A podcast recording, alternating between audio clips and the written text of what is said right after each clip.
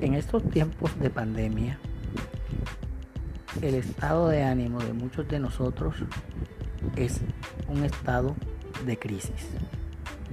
La crisis se presenta cuando salimos de nuestra zona de confort. Tenemos que pensar que a tiempos de crisis también hay tiempos de oportunidades. La idea es que cada quien construya mentalmente un estado de ánimo positivo que le permita hacer frente a la adversidad.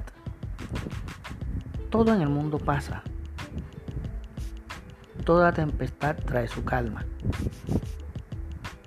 Necesitamos pensar positivo para recibir positivo.